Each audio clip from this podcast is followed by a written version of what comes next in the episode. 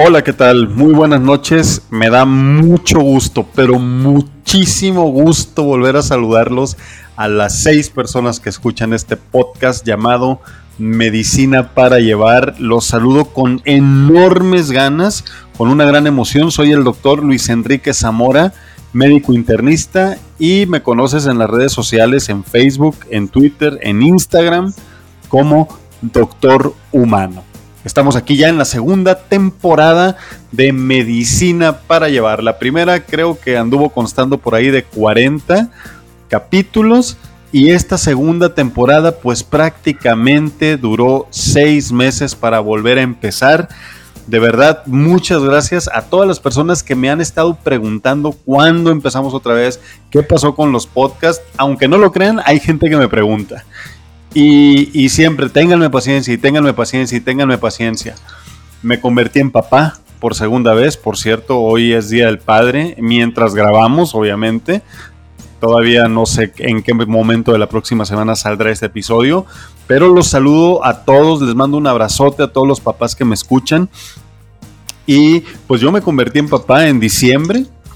El buen Alejandro tiene ya seis meses de edad y todo eso pues hizo entre otras cosas, que fuera retrasando el inicio de esta segunda temporada, pero no nada más fue ese el, es el motivo, pues.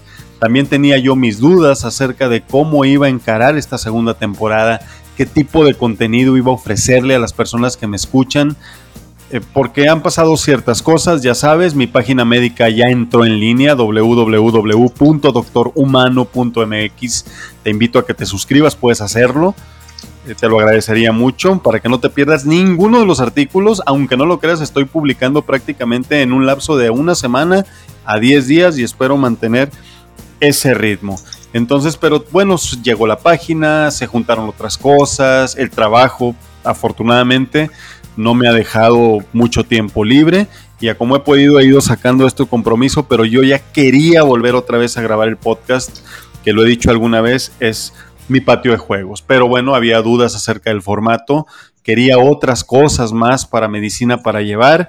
Y un buen día, así como por azares del destino, sin buscarlo mucho que digamos, pues resultó que al parecer ya no estoy solo en esta empresa ya eh, vamos a estar acompañados en la mejor compañía posible.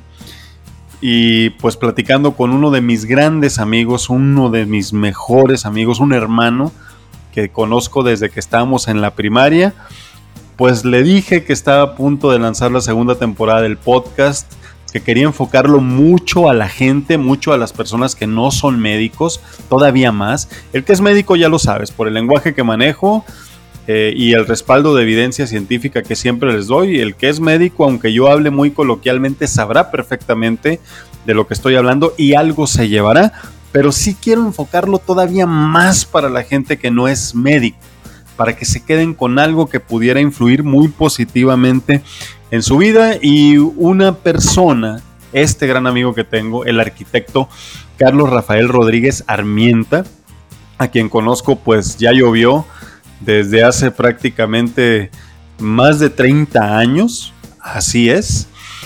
Pues siempre él y yo hemos platicado mucho acerca de medicina. Él tiene dudas, pues él no se dedica a esto. Yo se las he contestado a lo largo de los años, aunque últimamente ya, ya tenemos más contacto que antes. De la misma manera yo he tenido la fortuna de poder contar con él profesionalmente en cosas que competen más a su área, pero Carlos ah, eh, me dio mucho la pauta para invitarlo a esta segunda temporada de Medicina para Llevar y como tal vamos a estar juntos, espero yo, esto es una prueba, eh, quiero que sepan que, que muy tímidamente el, arquitecto, el gran Carlos Rafael, manejó esto como una prueba, pero yo estoy seguro que nos vamos a quedar y vamos a dar lata durante un buen de tiempo. Entonces, en este nuevo formato, él y yo estaremos platicando acerca de charlas de interés, como las que hemos tenido muchas a lo largo de tanto tiempo. Y bueno, él es una persona que aparte de ser muy culta, es una persona que tiene un genuino interés por temas de salud, igual que tú, ha tenido temor por el coronavirus, igual que tú tiene pues sus cosas muy particulares que piensa acerca de la diabetes. Entonces quisimos hacer este combo en donde a través de Carlos eh, pudiéramos interactuar de una manera que pudiera ser más enriquecedora para toda la audiencia que nos está siguiendo. Entonces, espero que te guste este formato, espero que te deje algo. Y por supuesto, déjame cualquier comentario que tú quieras después de escuchar el podcast. Te vamos a dar correos de contacto y todo al final de este episodio. Y bueno, para empezar esto de una vez y no atrasarnos más, fíjate, ya se me fueron cinco minutos y medio en esto.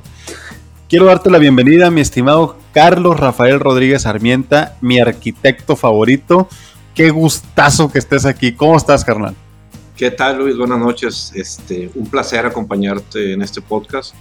Emocionado en poder conocer más acerca de la medicina y, y resolver mis dudas médicas, digamos, desde el lado del paciente común, que pues generalmente tenemos un sinfín de, de preguntas y la verdad resulta de mucho interés y, espero además ser la vía de, eh, para que todos aquellos que como yo tenemos tantas de esas preguntas por resolver, pues logremos de escuchar de tu viva voz y de tu conocimiento aquello que siempre nos acongoja como pacientes este, y, y llegar a, conocer un poquito más acerca de cómo poder ayudar incluso a, nuestros, a las personas que, que, nos, que nos rodean que padecen alguna de estas enfermedades tan, pues tan eh, complejas para, para nosotros, los, las personas, digamos, de a pie o las personas que no tenemos contacto completo con la medicina, pero de manos de una persona que tiene todo el conocimiento y que puede con su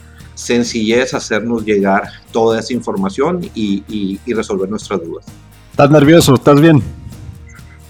Sí, claro, nervioso, claro. No, no lo he hecho eh, no hago esto de manera regular, pero, pero la verdad estoy muy interesado en, en resolver muchas, muchas dudas que, que, como bien lo dijiste al inicio, este, eh, he tenido por, por, ya por un tiempo este, y que te he hecho y que pues afortunadamente he tenido respuestas a todas ellas y, y, y en la mayoría de los casos pues he tenido eh, también las herramientas para yo apoyar de, en tercera persona a todas aquellas personas que, que también sufren y que, y que, quieren conocer más acerca de esto. No, mi Carlos, pues yo, yo te agradezco mucho que estés aquí porque no es nada más. Antes a mí me generaba mucha ilusión que el podcast saliera al aire, ¿no? Que cada episodio estuviera, que se descargara, que lo escucharan. Pero créeme que saber que vas a estar tú del otro lado desde hace días que lo platicamos, hace ya algunas semanas más bien, pues me dan muchas ganas de verdad de, grabar porque, porque es, eh, es, es, un espacio donde, donde realmente, realmente estoy tan a gusto de poder compartir contigo y espero responder a tus expectativas y que sea del gusto de todos porque nos la vamos a pasar súper bien. ¿Tienes cafecito? ¿Tienes a la mano algo? ¿Todo bien? Exactamente, estamos aquí con el café en su punto, listo para escuchar. Muy bien, mi querido Carlos, pues ahí te va. Resulta que este primer episodio tenía que ser, ay, pues basado en algo, estaba esperando algo así como que una señal para decidir, bueno, o sea, me voy a aventar con tal tema, con este otro. Y un día en Facebook, en mi fanpage de Facebook, para los que no la conocen, es dr de doctor punto humano, o sea, dr humano, así me encuentras en Facebook. y decía yo, bueno, pues de, qué vamos a hablar y, de qué sería el tema. Y un día pues compartí en esa página un examen de hemoglobina glucosilada de una paciente que pues vi en, febrero, ¿no? De la hemoglobina glucosilada pues es el, el, mejor examen que una persona con diabetes se tiene que, se tiene que hacer pero me sorprendió la respuesta de la gente, la verdad yo no lo esperaba y me pude dar cuenta realmente del grave problema que tenemos porque la mayoría de las personas con diabetes no están controladas. Ya lo sabía yo porque lo había leído, aproximadamente el 50% de las personas que tienen diabetes se controlan de la glucosa y por lo tanto el otro 50% está descontrolado. Pero cuando me empecé a inundar de mensajes por inbox en la página, de gente que me decía, tengo 400, tengo 300, tengo 250 y que aparte tomaba, pues, maestro, medicamentos mal combinados, que a lo mejor no, no, no su, no recibieron un reajuste en un tiempo a la fecha y todo, dije, no, no, no manches, se destapó esto, ahora sí que pues, de mala manera algo que yo ya sabía a través de los libros, pero que darme cuenta que en la vida real era tal el desastre de, de, de descontrol que sí dije, no, me tengo que poner en forma a publicar más de diabetes para, para que la gente sea consciente, al menos las personas que hacen el favor de seguir el contenido de acá, pues para que se ver de qué manera puedes tratar de contribuir a que las cosas cambien. Y me empezaron a escribir mucho y mucho y mucho y mucho. Y entonces dije, tenemos que hablar de diabetes.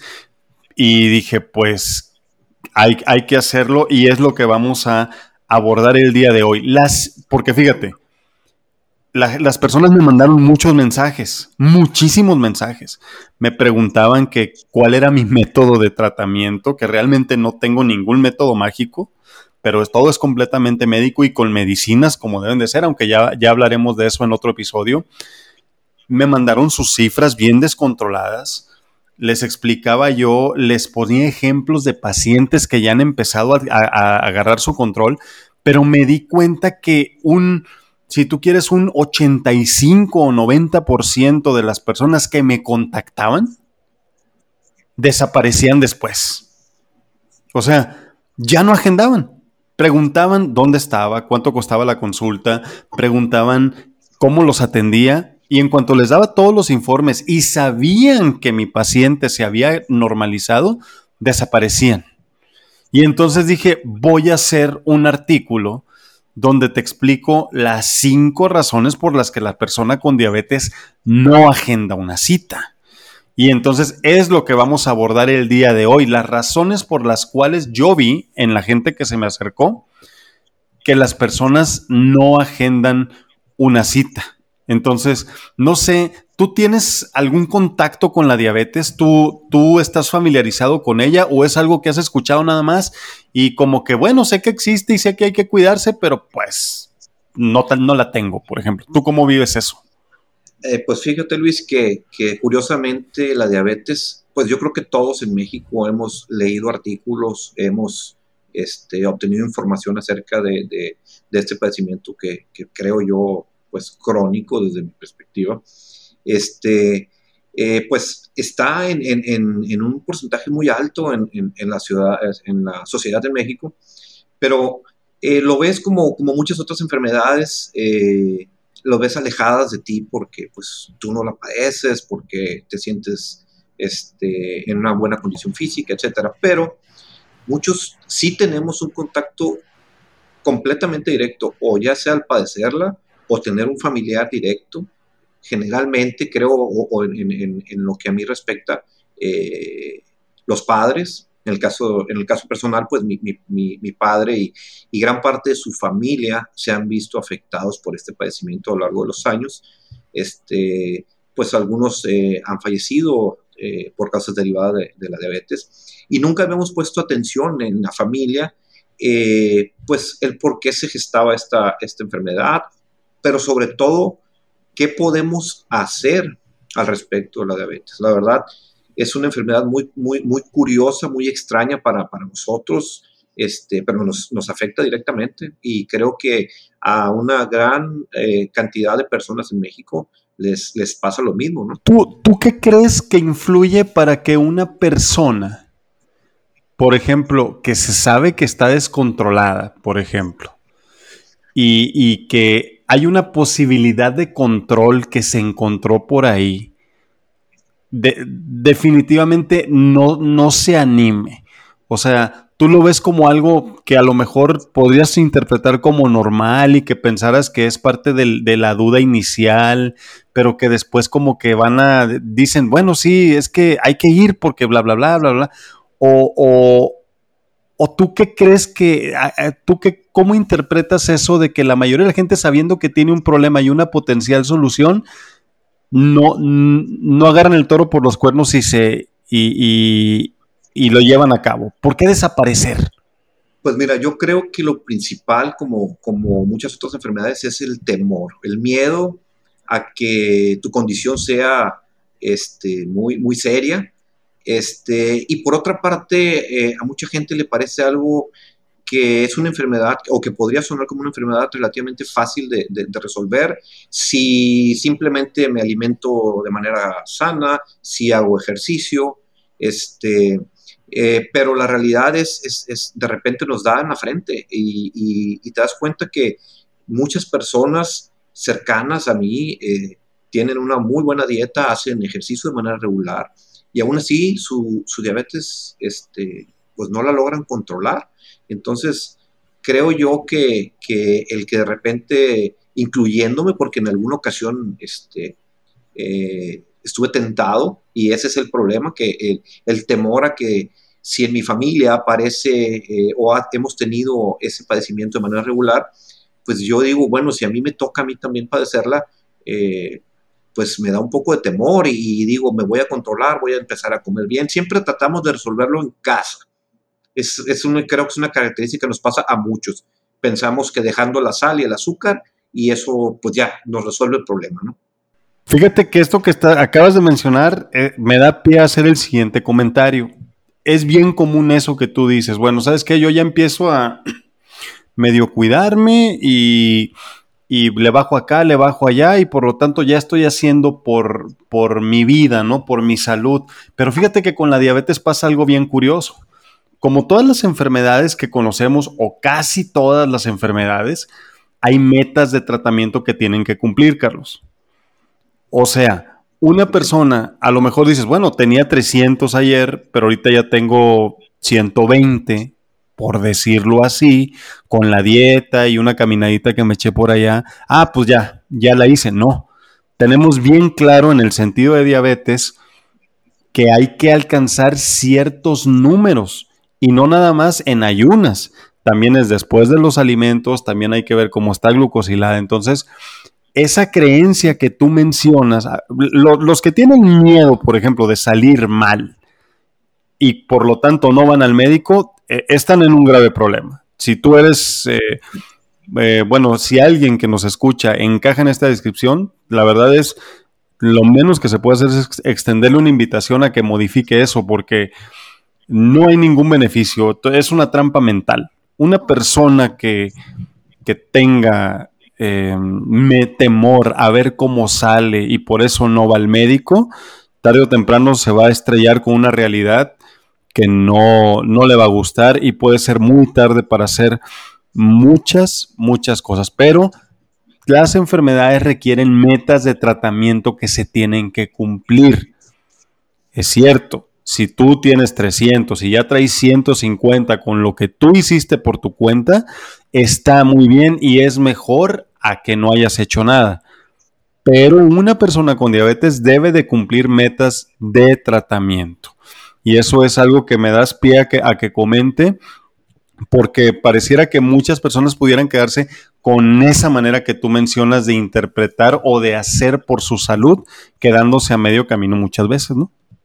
Sí, exacto. E incluso mucha gente, eh, además de, porque en realidad se queda en, el intento. La verdad es que cambiar de hábitos es, un poco complicado. Y si ves que, tus niveles no reducen, este, pues es cuando ya pasado el tiempo volteas y ves al médico y dices, necesito atenderme y, hacerme análisis más a fondo, que el médico me ayude, me asesore y me guíe en, este problema que estoy, que estoy padeciendo, que yo lo veía muy simple, muy sencillo, incluso intentando tomar cosas naturistas y una, una serie de, cosas que hacemos todos como, como pues, lo, me voy a autodenominar como pseudopacientes, o sea, deberíamos de ser pacientes regulares, pero no lo somos, no acudimos al médico de manera regular, entonces, a lo mejor eh, para muchos es, como bien lo dices, es, es demasiado tarde. Pues sí, así, y así es la realidad de mucha gente. Me la encuentro en el hospital a cada rato y, una de las cosas que siempre me ha gustado mucho platicar contigo es que es una persona muy honesta para consigo mismo y obviamente para, en este caso, para el médico. Que, y eso facilita mucho, mucho el trabajo, fíjate, porque me consta que eres una persona que, al menos del tiempo ya que tenemos el contacto más estrecho, haces por tratar de estar lo mejor posible, si real, realmente te, te preocupa. Pero no, no sé, realmente aquí me puse a estudiar yo con, qué pasó, porque era muy curioso, ¿no? Se acercaban y informes en dónde está, qué costo tiene la atención, en qué consiste el plan. De repente les daba los datos y peor que esposa enojada, dos palomitas azules y desaparecían. Entonces, vamos a abordar los cinco puntos por los cuales una persona con diabetes no acude al médico, o es decir, no agenda una cita, a pesar de que sabe que está con un mal control. ¿Te late? Me late, me encanta la idea. Muy bien. Punto número uno, ¿qué es lo que me pasó? Y por supuesto quiero escuchar qué tanto estás de acuerdo o qué le agregas, etcétera. Se desaniman porque es un tratamiento médico o sea, no hay ningún compuesto natural de por medio. Fíjate que la gente se me acercaba y me, y me por WhatsApp, pues, y me decía en qué consiste su tratamiento. O sea, como tal vez están, me daba la impresión como que están tan acostumbrados a vivir en el descontrol y, y que lo que han hecho poco o mucho para salir de él no ha dado resultados que cuando realmente ven la posibilidad de controlarse, lo asocian inmediatamente a que yo me voy a sacar de la manga algo que ellos no conocían y que por eso los controlo. Porque pareciera ser que para, para ellos, para muchas de las personas, estar descontrolado ya es como una etiqueta porque pues nunca he podido, nunca se ha podido. Y me preguntaban por mi tratamiento. Cuando yo les decía que eran medicinas que compraban en farmacia, cuando les comentaba que yo los, los valoraba, analizaba su caso, les preguntaba sus antecedentes, los tratamientos que estaban recibiendo y por lo tanto hacía yo reajustes o hasta cambios en el mismo, pero que todo era un rollo médico, sin productos milagros, sin nada herbolario, sin ningún producto naturista, muchos eh, desde, desde ahí se fueron. No sé si, te, si tú conozcas a alguien que le da mucha prioridad a, tratar las cosas de manera natural, pues no sé. Pues sí, sí, yo creo que la mayoría de las personas que conozco que tienen el padecimiento eh, de diabetes han probado eh, tés, ramas, este, medicamentos de, venta libre, eh, completamente desconocidos, pero, pero pues de eso se ha encargado la, publicidad en, televisión, en radio, en internet. Y, y, la gente prefiere o intenta, este, creyendo que esa es la mejor manera, sin saber incluso sus números de cómo están, solo saben que están mal y, que, y creen que al tomar estos productos, eh, pues sí, creo que los puedes denominar como milagros, como lo que en algún momento le llamaron, eh, no sé, la uña de gato, cosas, cosas así. ¿Te acuerdas? Sí, sí, que, curaba todos los males. Este, yo creo que la gente sigue buscando este, alternativas de ese tipo. Eh, creo que pues en la parte natural, pues no veo un problema en, buscar soluciones, pero creo que no es la mejor solución si no atiendes primero o si no buscas un médico que te asesore y te guíe en este camino. Luchar contra una enfermedad de este tipo, digo, por la experiencia que he tenido con familiares, es algo muy complicado. Este, no, se, no se cura de la noche a la mañana, o no, más bien no se controla de la noche a la mañana. Y, este, y hasta la fecha yo no conozco un solo producto que haya resuelto el problema de nadie, de nadie eh, al respecto de su control de, diabetes. Esa es la realidad que yo conozco. También venían, venían muy interesados, por ejemplo, otro, otro aspecto que pasaba y que va muy de la mano con este punto, era que querían dejar de usar insulina. Pues ya te la sabes, ¿no? La gente tiene pues la lucha completa de, tratar de dejar de utilizar insulina como de lugar. No les gusta usar insulina a muchas personas que tienen diabetes. Y, mm, se me acercaban y, oiga, ¿qué producto tiene para sustituir la insulina? ¿no?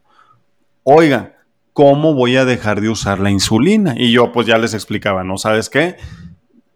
Para dejar la, la insulina, tienes que estar controlado, pero perfectamente bien de tu glucosa, ¿no? Ya que estás bien controladísimo, empezamos el descenso gradual. ¿Cuánto tienes de glucosa? No, pues que 300. O sea, la, gente consideraba en las charlas que tuve en las últimas tres semanas con todos ellos, que había un producto que yo podía quitar, que yo podía agarrar para poner en lugar de la insulina, quitando esto y por lo tanto se iba a controlar. O sea, no, eh, eso es lo que, lo que existe y lo que hay. La lucha de las personas va más enfocada, fíjate, ni siquiera es el control de la glucosa.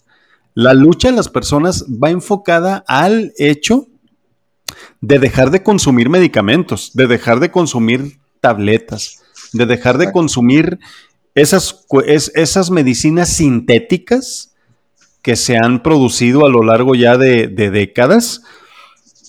Y en lugar de decir, no, yo me tengo que controlar de la glucosa a como lugar, como se pueda. Entonces, eh, eh, la lucha es dejar de usar medicinas.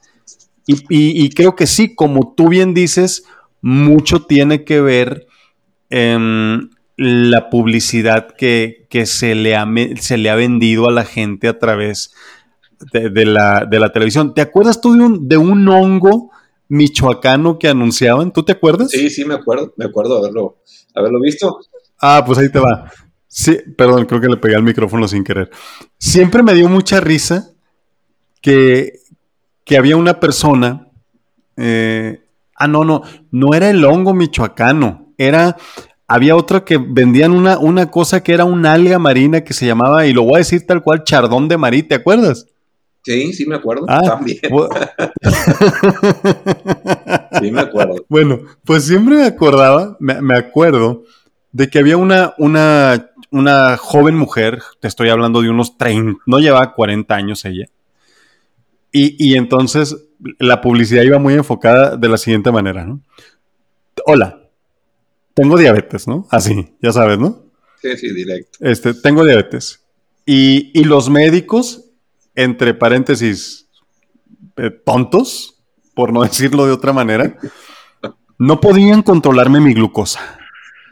Empecé a consumir Chardón de Marí.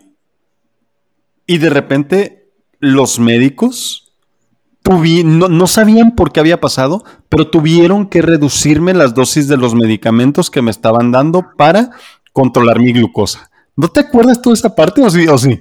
Sí, sí, un, poco, un poco recuerdo, sobre todo el intro de ese, de ese mensaje que había para la venta.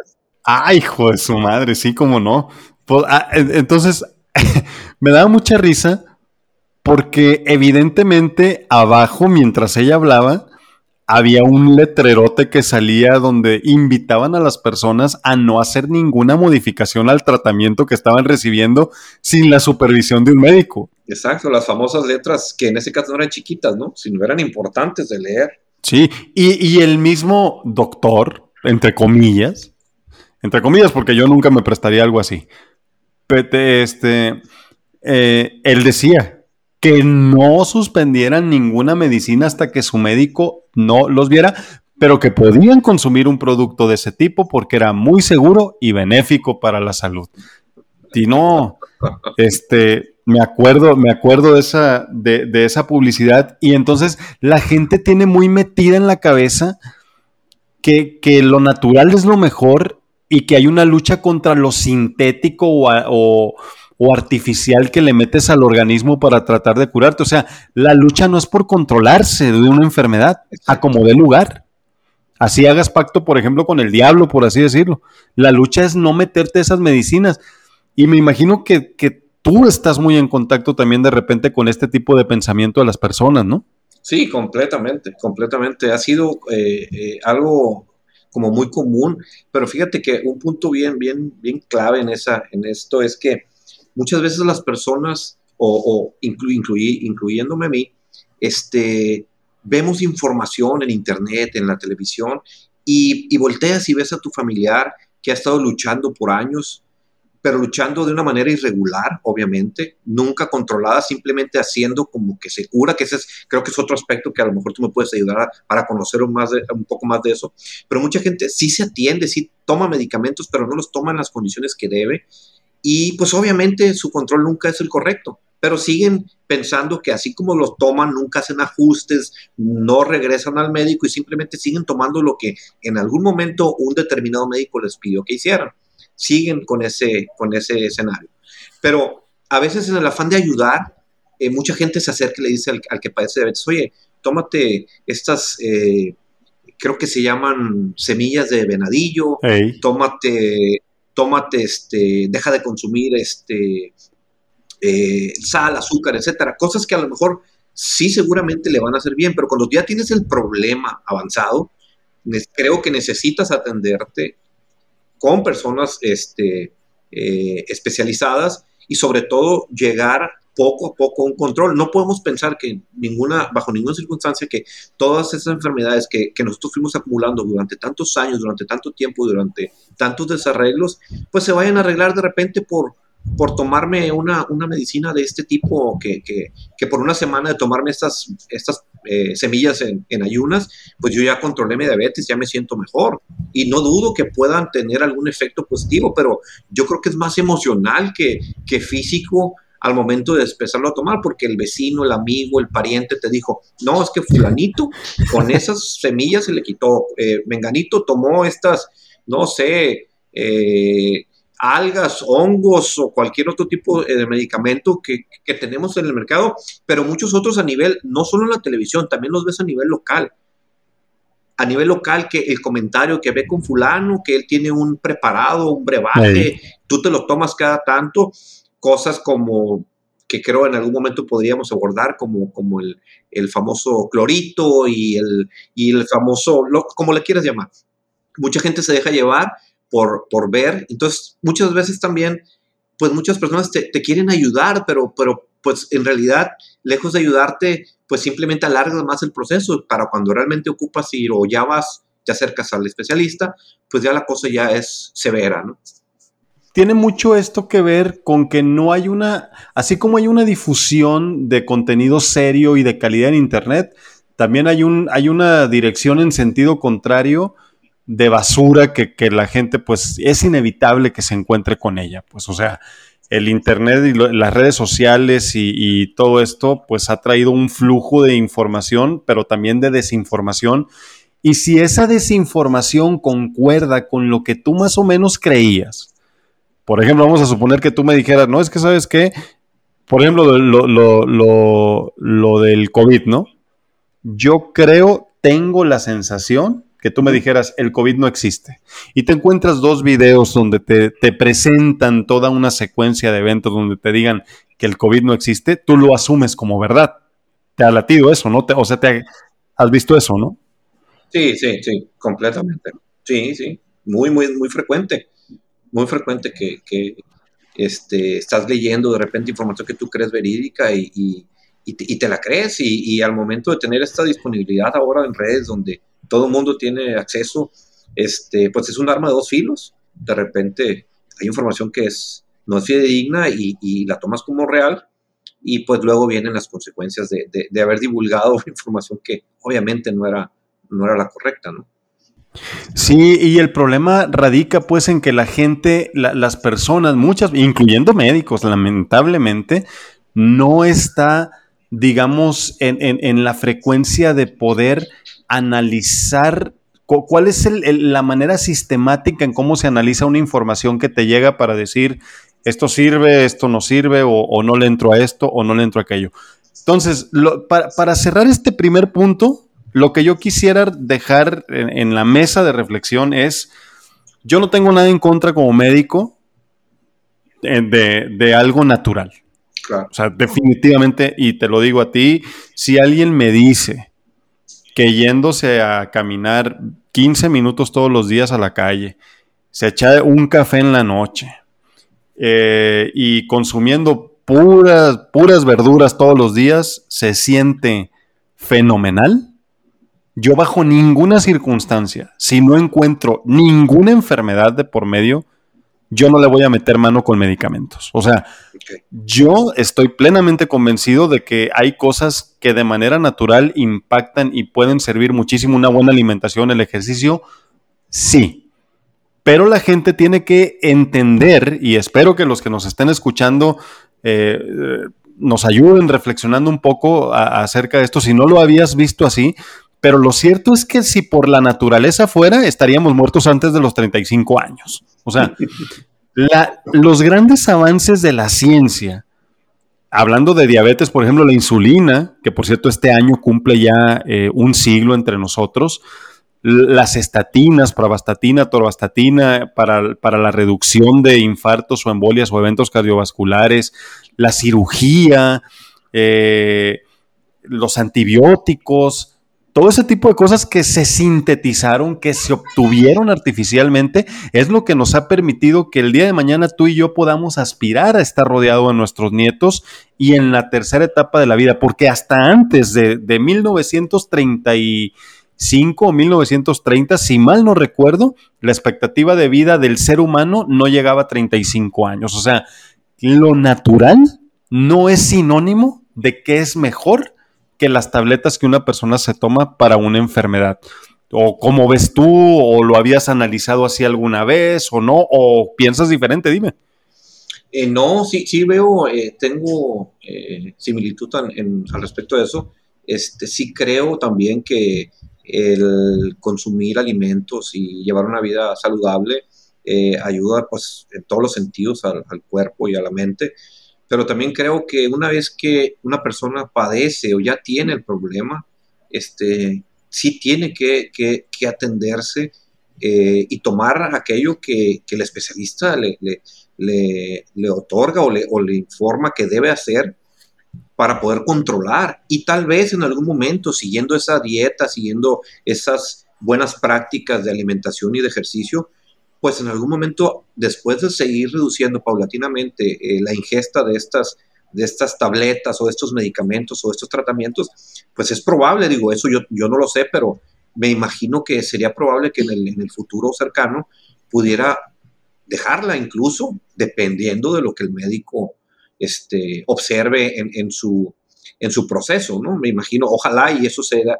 eso fuera el, el, el resultado de, de, una persona que además de tomar sus medicinas, este, pues siga una dieta saludable. No creo que el solo tomar las medicinas y siguiendo un patrón, este, que, yo creo que mucha gente, o al menos así lo he leído, de, autodestrucción en cuanto a, nuestro cuerpo por la manera en que nos alimentamos y vivimos el día a día, el estrés, etcétera, pues tampoco sería la solución. Creo que eh, ustedes como médicos y, conocedores incluso del, del comportamiento de las personas, este, pues pueden eh, enfocar y ayudar a, esa persona enferma, en este caso de diabetes, a que tome su tratamiento y cambie sus, hábitos. Y tal vez, si, este, si todo sale como, como, como se espera, pues la persona en algún momento este, se despegue un poquito de, de esas tabletas y continúe una vida sana por el resto de que le quede de vida, ¿no? Sí puede ocurrir, soy honesto y puede ocurrir. En el contexto de diabetes puede pasar, pero eh, lo cierto es que por estadística en México va, a ser como cuando en la, en, la Biblia te decían con que, con que, encontraras un justo, ¿te acuerdas? Sí, sí, sí, recuerdo. O sea, va, va, a ser algo bien difícil de hallar en México. O sea, pero sí, estrictamente hablando con dieta y ejercicio, puedes prevenir muchas cosas. O si ya estás atorado en el hoyo con la diabetes, por ejemplo, puedes aspirar, a lo mejor no suspenderías todas las medicinas, pero sí pudieras pensar en suspender quizás insulina o al menos reducir la dosis de medicamentos, con lo cual sería bastante bueno. Entonces, vamos a pasar al segundo punto que va muy de la mano con el primero. Y la pregunta es, ¿a ti te aflojera hacer ejercicio? Eh, sí, la verdad es que resulta difícil. Yo creo que en gran parte se debe eh, a los periodos de, la vida del ser humano, al menos así lo veo. En, eh, cuando eres muy, muy joven, este, no existe otra vida más que el ejercicio. Este, de repente, pues llega la etapa en donde hay que esforzarse y estudiar y, y dejas un poquito el ejercicio. Luego llega la etapa en donde ya eres un, pues un adulto de tal vez 25, 27 años, donde sigues haciendo ejercicio, eh, te sigues esforzando, sigues trabajando, empiezas a tener otras actividades que pues resultan el, el, pretexto perfecto pues para dejar de, de, hacer ejercicio, ¿no? Siempre, yo creo que ese es la, la, el error que siempre cometemos, este, yo, yo lo he hecho, eh, siempre anteponer la parte laboral y, este, y los compromisos personales este, antes de cuidarte y de seguirte atendiendo en esta parte del ejercicio. Con la dieta me imagino que te pasa algo parecido. Y fíjate, no, no, no me estoy poniendo yo de ejemplo porque yo también batallo igual que todo el mundo. Por ejemplo, en estos últimos seis meses he estado batallando muchísimo para encontrar un espacio porque realmente pues el, el bebé no deja mucho margen para para, muchas cosas. Y también la dieta llega a ser de repente un problema para mí porque me encanta comer. Pero ciertamente trato de apegarme lo más que puedo a, un, buen hábito, un buen régimen. ¿Te cuesta la dieta a ti también? Eh, sí, me cuesta, me cuesta mucho eh, determinar los tiempos y sobre todo organizarla de la manera eh, pues correcta, ¿no? Comer pues yo creo enfocados en, las famosas pirámides nutricionales o, simplemente eh, comer de manera diversa este, y evitar obviamente el exceso de, pues de, lo que ya sabemos que nos hace daño. ¿no? Entonces eh, resulta muy difícil, de repente te encuentras, eh, abres el refri y ves que lo que tienes a la mano volteas ves. Es que en México se come bien rico. Claro, pero el problema es que abres el refri, ves lo que hay que comer, pero también volteas y ves la hora ves la hora, ves que tu trabajo te queda 30, 40 minutos o, a veces hasta una hora o incluso más y dices, no, no puedo hacer esto. Sí me gustaría comer ensalada, me gustaría comer ese tipo de cosas, pero tengo más a la mano esto que es más rápido, en 15 minutos yo necesito estar arriba del carro para irme, ¿no?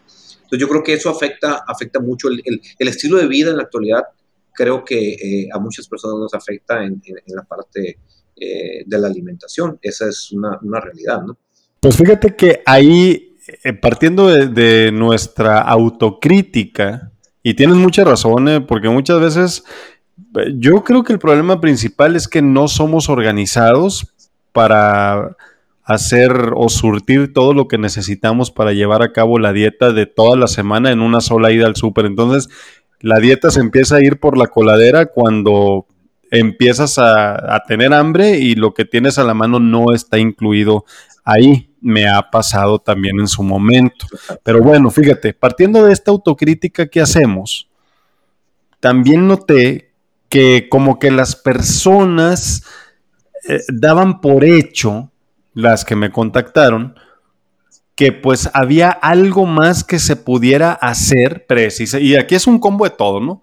De todo lo que ven en internet, de que lo milagroso, de que con esto ya la vas a armar, este, malditos doctores, que no te pongan la mano encima y, todo eso. Y seguramente hay médicos que también promocionan pues tratamientos que no tienen pies ni cabeza, pero, pero lo hacen. Entonces la gente se, se me acercó, pues como que tenía mucho el chip también de que yo tenía, vuelvo a lo mismo, algún producto, algún arma secreta para lograr lo que ellos no habían podido. Entonces cuando yo les, des, que, era el control de la, de la diabetes, pero cuando yo les explicaba que necesitábamos meternos en un plan dietético, empezar con actividad física y por supuesto con medicamentos, y, que obviamente se iban a estar checando y me iban a estar avisando cada 48 horas, cada 72 horas, desaparecían también.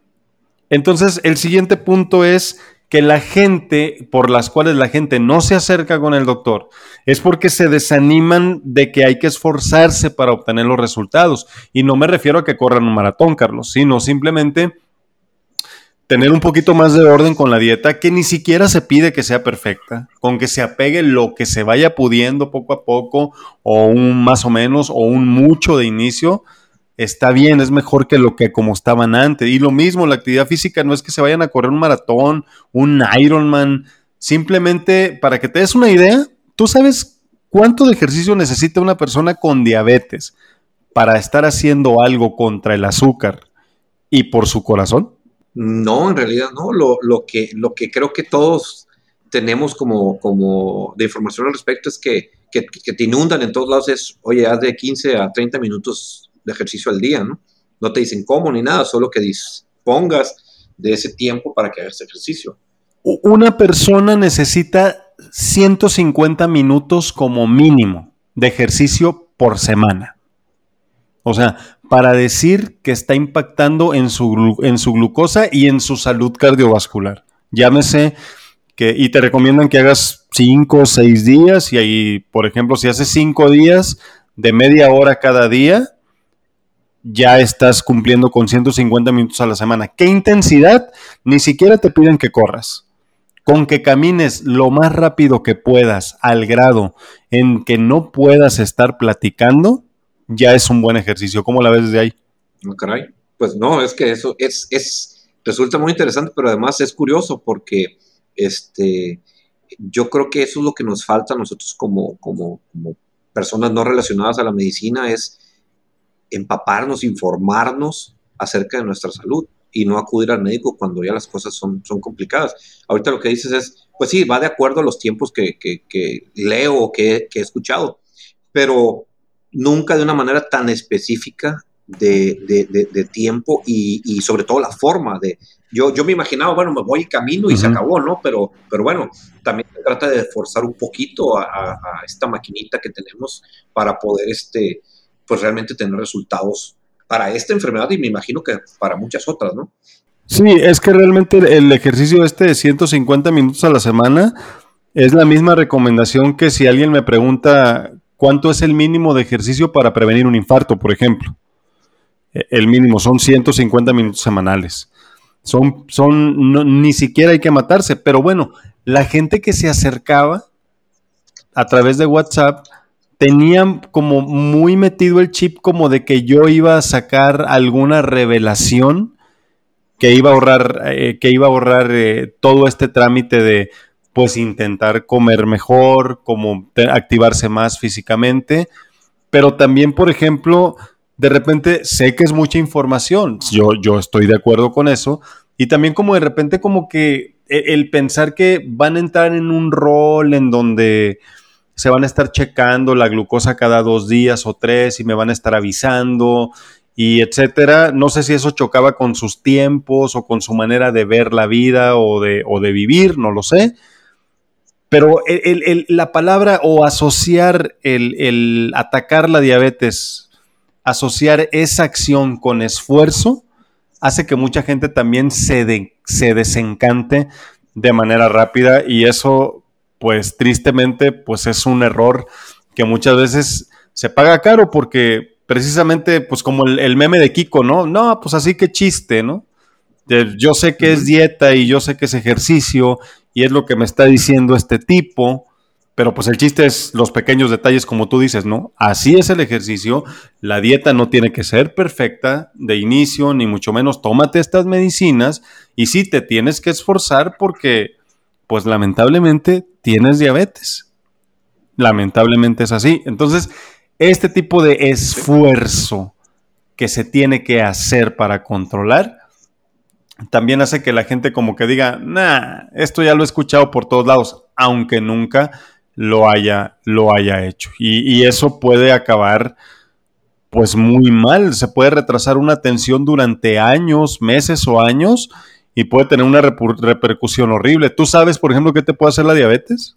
Eh, pues sí, basado en, las experiencias que he tenido eh, cercanas, este, pues pueden llevarte a, infartos, pueden llevarte a la pérdida de alguna extremidad, este, y... Ceguera. Ceguera, este, sí, una serie de, cosas que, incluso me ha tocado ver cercanos, este, que la verdad eh, creo que, que fervientemente que con un buen control puedan eh, llegar a tener una vida, este, pues digamos, mucho mejor cuando, porque esto lo he visto en pacientes o, más bien en personas, pues no, no, necesitan ser muy, muy, muy viejas, muy longevas. Este, ah, he visto personas que tienen, que están sufriendo una diabetes fuerte, cercana y andan sobre los 40 años, o sea, 50, hasta, hasta menos.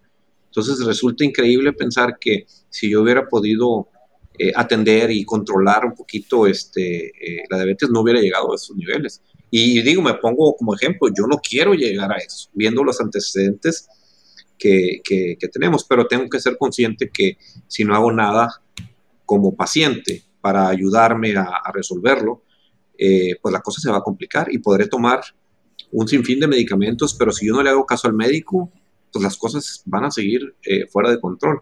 Y creo que ahí está un punto bien importante ahorita que, lo que comentamos, es que estamos tan acostumbrados a ir al médico cuando es que vamos, porque la, verdad es que no estamos tan acostumbrados a hacerlo, pero cuando finalmente decidimos hacerlo, queremos que el médico nos resuelva todo.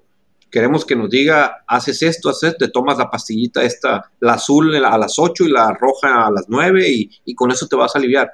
Este, y como pacientes tampoco ponemos atención en lo que nosotros debemos hacer de nuestra parte, en llevar la dieta de, manera, de la mejor manera en hacer caso a, tal vez al, no sé, en el caso de me checo la presión, me checo la glucosa, me checo lo, que el médico me diga bajo una rutina específica que, el médico diga, pero también porque muchos no, lo sabemos, no sabemos cómo hacerlo y no tenemos tanta información al respecto que, eso es lo, algo de lo que me agrada mucho el tener esta, esta plática con, contigo, porque creo que podemos este, o más bien yo puedo ayudar a que, a que acercar a mucha gente que tenemos muchísimas preguntas, que no sabemos cómo atendernos y que pensamos que ir al médico pues me, va a resolver.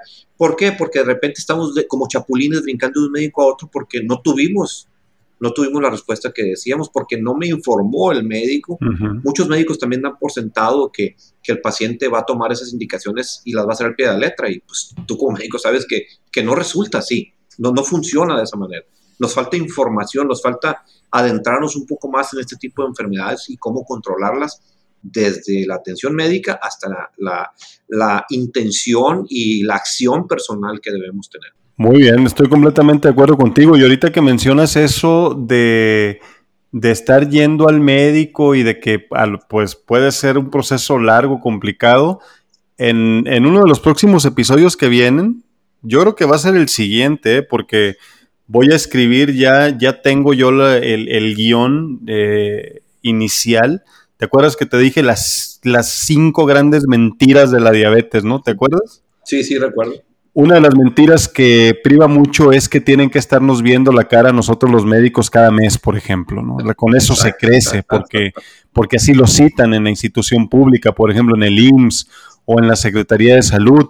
Y lo cierto es que eh, esa, y eso te lo estoy te estoy haciendo spoiler. Te estás adelantando, así es. Te estoy adelantando, pero realmente es totalmente real y factible que una persona con diabetes vaya al médico cada tres, cada seis meses o hasta por año. Ahí nomás. Bien controlado. Fíjate. Es muy interesante. ¿Cómo es? Bastante interesante. Sí, no, no. de hecho, yo creo que esta semana lo escribo y, lo, vamos a platicar muy bien, pero muy bien.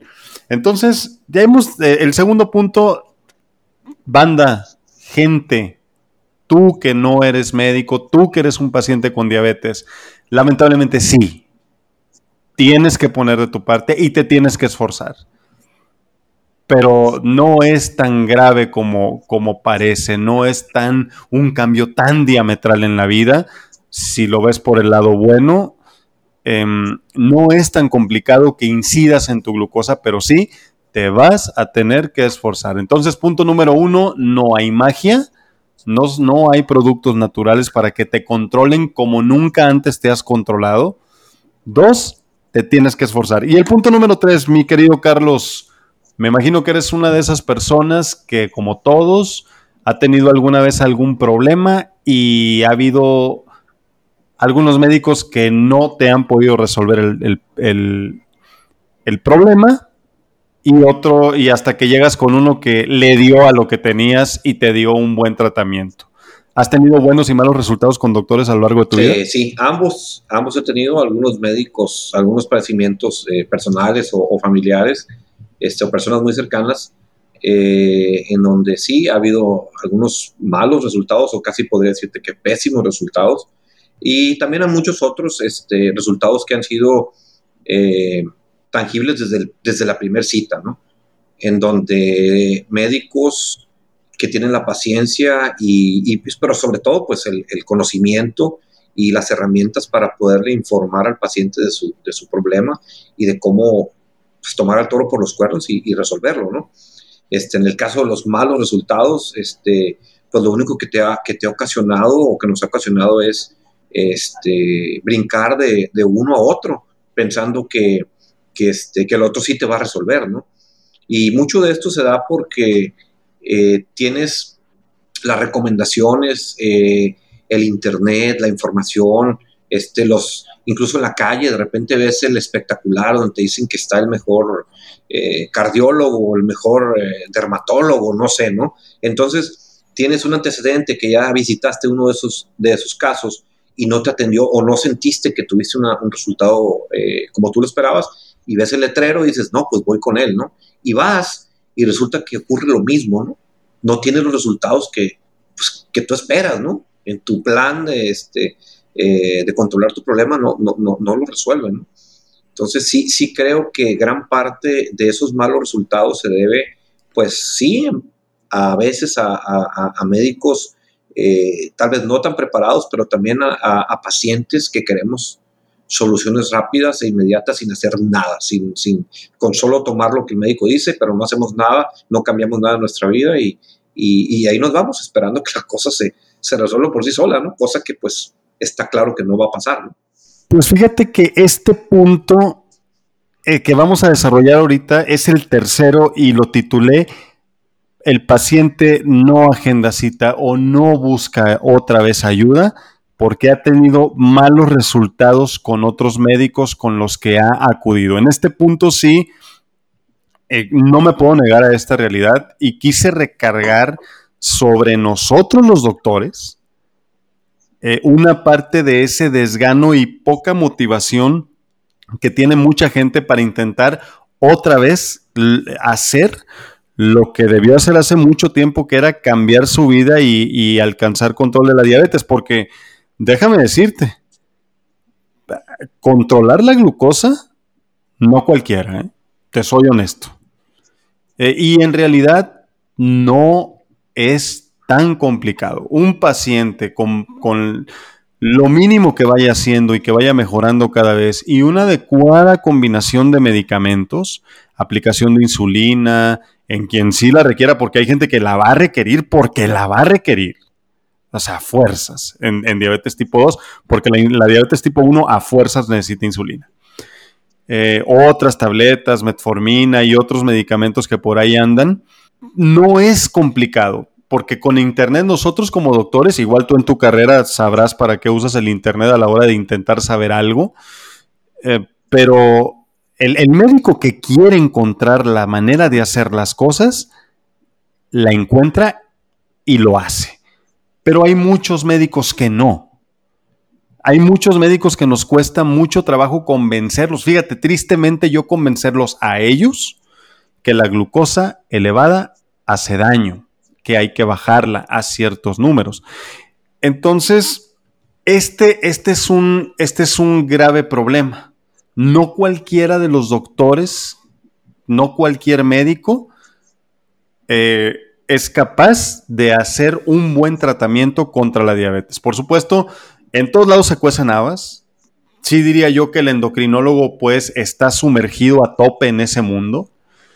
Y ya de ahí para abajo la cosa puede empezar a tornarse complicada respecto a encontrar médicos que puedan ayudar a controlar a un paciente con diabetes. El internista, que es mi área, medicina interna, tiene la capacidad y el conocimiento para poder hacer que una persona con diabetes se controle. Medicina general también puede hacerlo, pero el asunto es que el doctor con el que acude ese paciente realmente sea de esos pocos, y, digo pocos, pocos, de que pueden, que, que saben realmente cómo hacer el tratamiento, porque se requiere una estructura mental forjada a través de conocimiento, de experiencia, de ensuciarte las manos, de, decir, leí esto y lo aplico así con el próximo que me llegue y después voy a hacerlo así y no me funcionó y retrocedí le volví a hacer hasta que alcancé el control.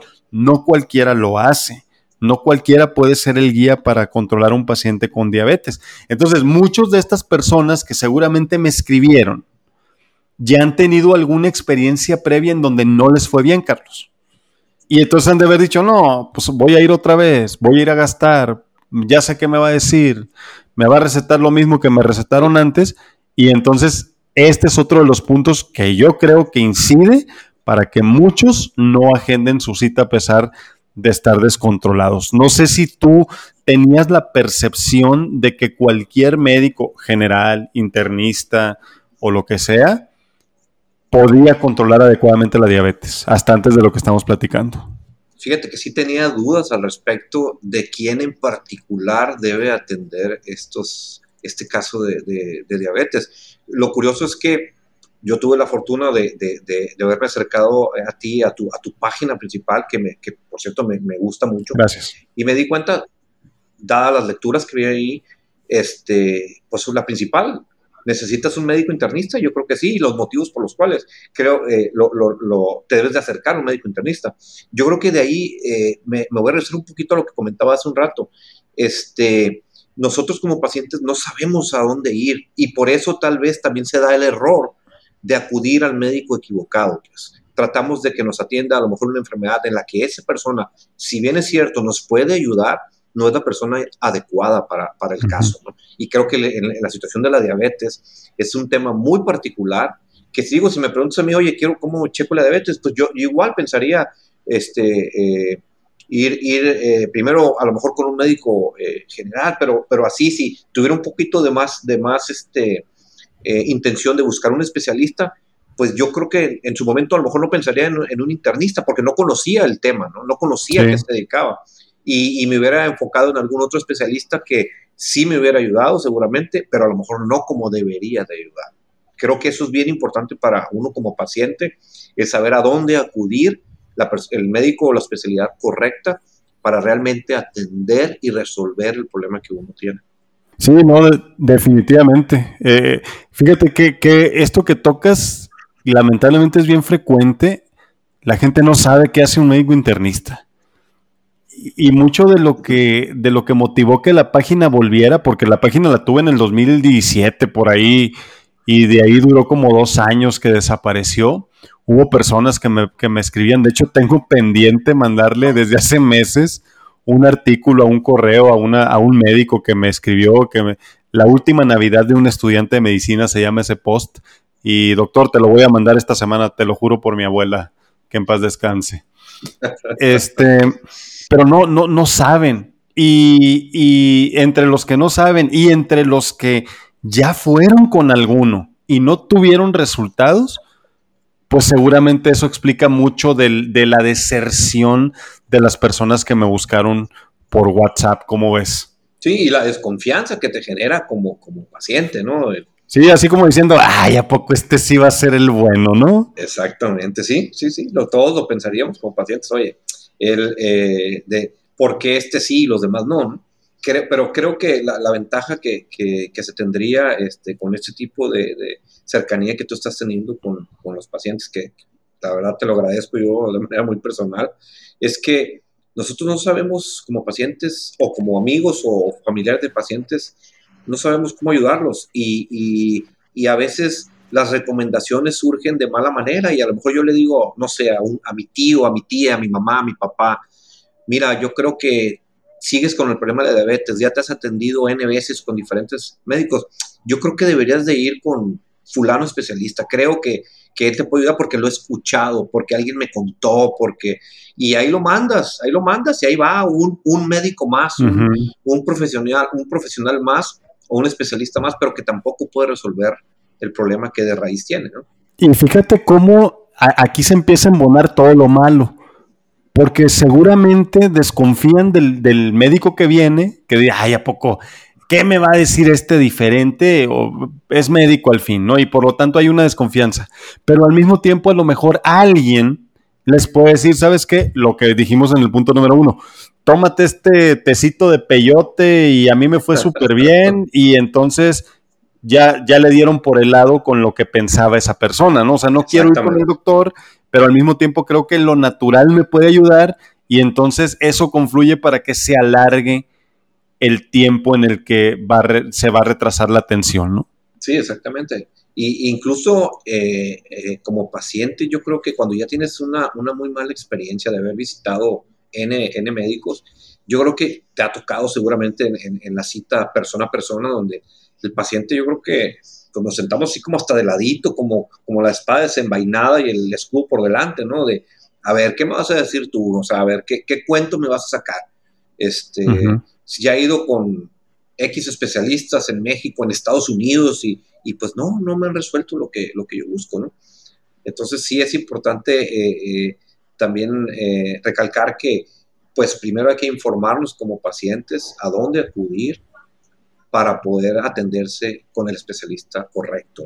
Así es, mi Charlie, totalmente de acuerdo. La, verdad, hay mucho por hacer para en, la manera en cómo las personas deben de, abordar las dudas, eh, la problemática que encierra la medicina en cuanto a lo que pueden hacer por su salud. Y por eso me da mucho gusto tenerte aquí el día de hoy, haciendo este paréntesis antes de pasar al siguiente punto, porque precisamente gracias a tu presencia y a tus vivencias y a, tu, a todo lo que has, lo que has vivido como, como paciente, como una persona que no está ligada directamente a la medicina, pues muchas personas se van a ver, nada más de escucharte, reflejadas completamente, completamente en ti. No sé si hasta el momento, ¿cómo te estás sintiendo? ¿Cómo va todo? A ver.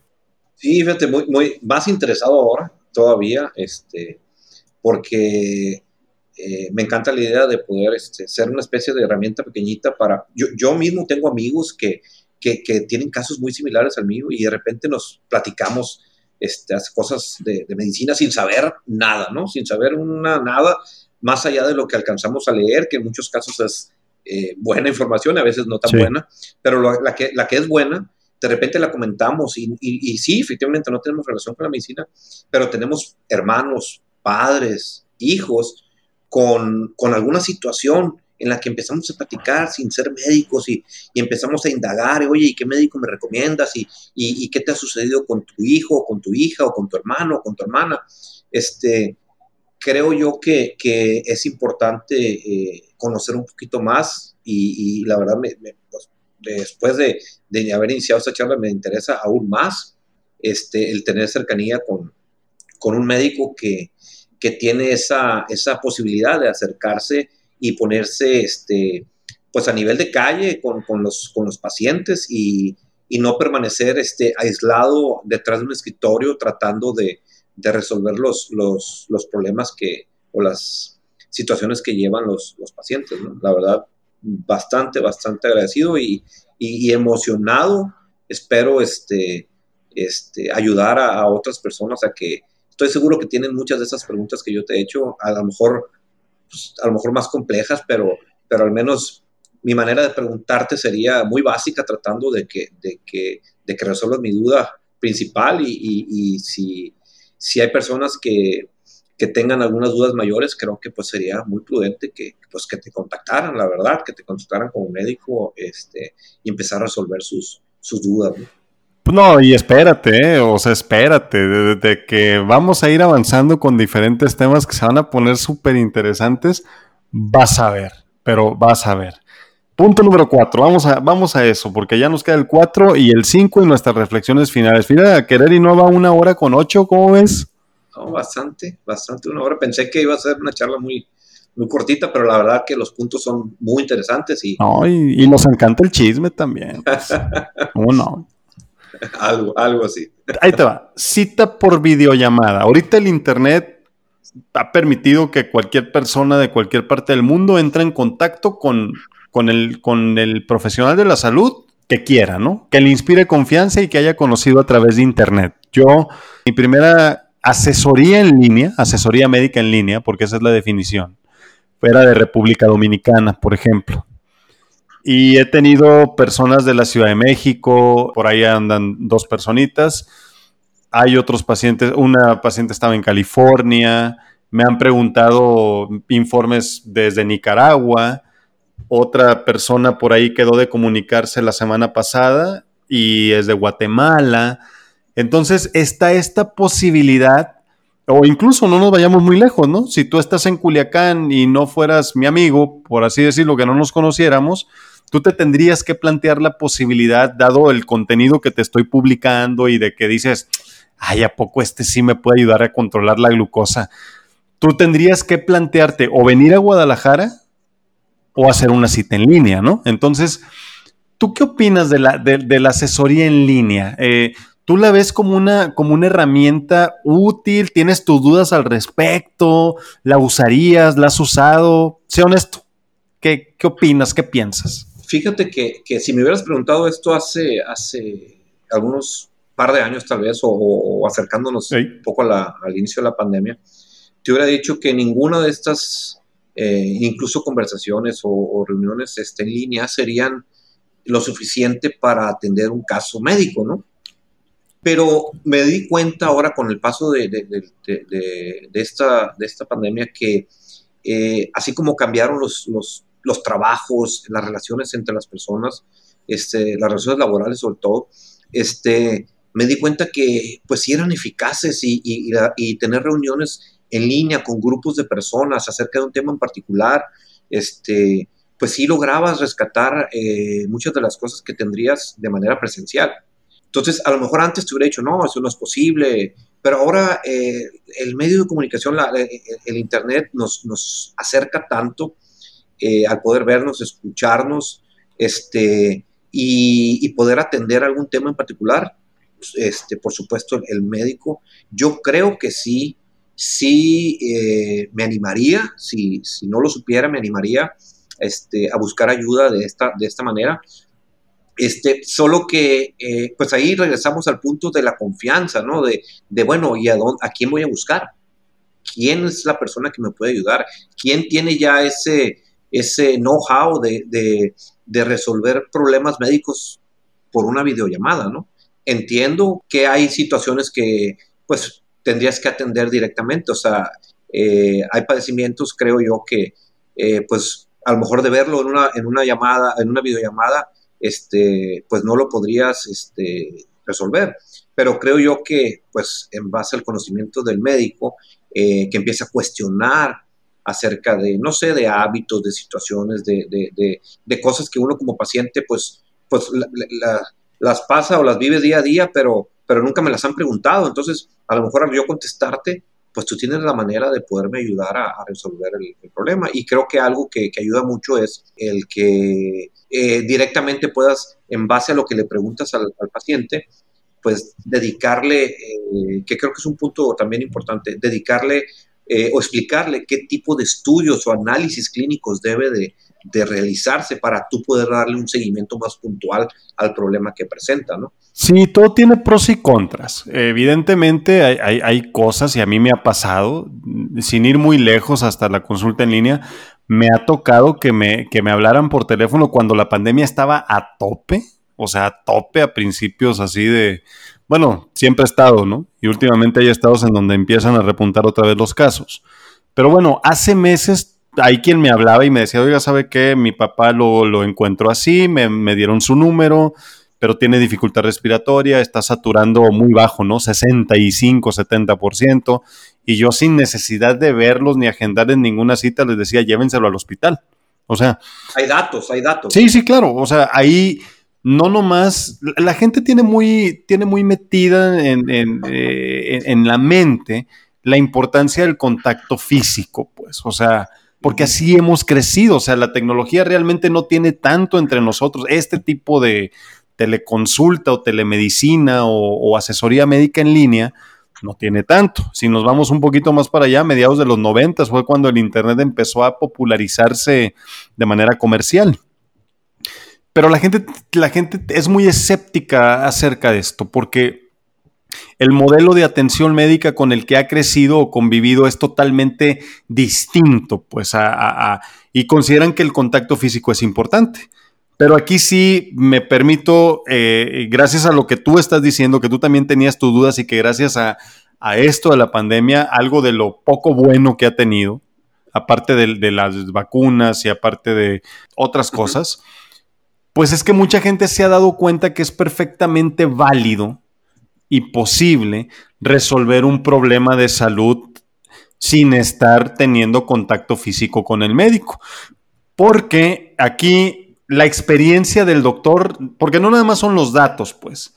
También uno como médico, pues yo ya como internista, ¿qué te gusta que tengo? Ya llovió, ¿no? Ya soy población de riesgo. Ya me, yo salí en el 2007, o sea, ya tengo 14 años ejerciendo, Carlos. Sí, ya. Entonces, ya. ya hay una experiencia de por medio que realmente desde que ves a la persona, llámese que esté en el hospital o que llegue a consulta, tú ya te das una idea realmente de que, qué tan mal está, aunque no hayas platicado de nada. Un médico con experiencia con, desde los primeros cinco minutos de estar platicando con el paciente o máximo 10, ya está prácticamente, en la gran mayoría de los casos, listo para darte una receta.